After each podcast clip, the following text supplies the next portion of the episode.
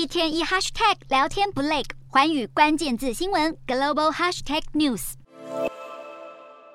就算排队，也不见得有油可加，让机车骑士和开车族全都急坏了。近期法国多地加油站连日大闹油荒。当局估计，全法国几乎有三分之一的加油站处于完全断油或是部分断油的状态。巴黎和周边地区受影响最严重，甚至有人干脆到邻近的比利时去加油。而法国近期加油站燃油供应严重短缺，主因之一是炼油厂和油库员工工会呼吁加薪，持续发动罢工，已经进入了第三周，造成全法国炼油产能大减六成，加油站也跟着缺油。法国政府呛声表示，已经准备好必要时随时会采取干预措施，要求员工回去上班。在深陷能源问题的欧洲再添棘手难题。而另一方面，十一号德国总理肖兹批评美国的气候保护政策，防御美国企业免于外来的竞争挑战，可能引起一场巨大的关税战。也表示他将寻求七大工业国集团 G7 领袖采取联合行动来降低能源价格。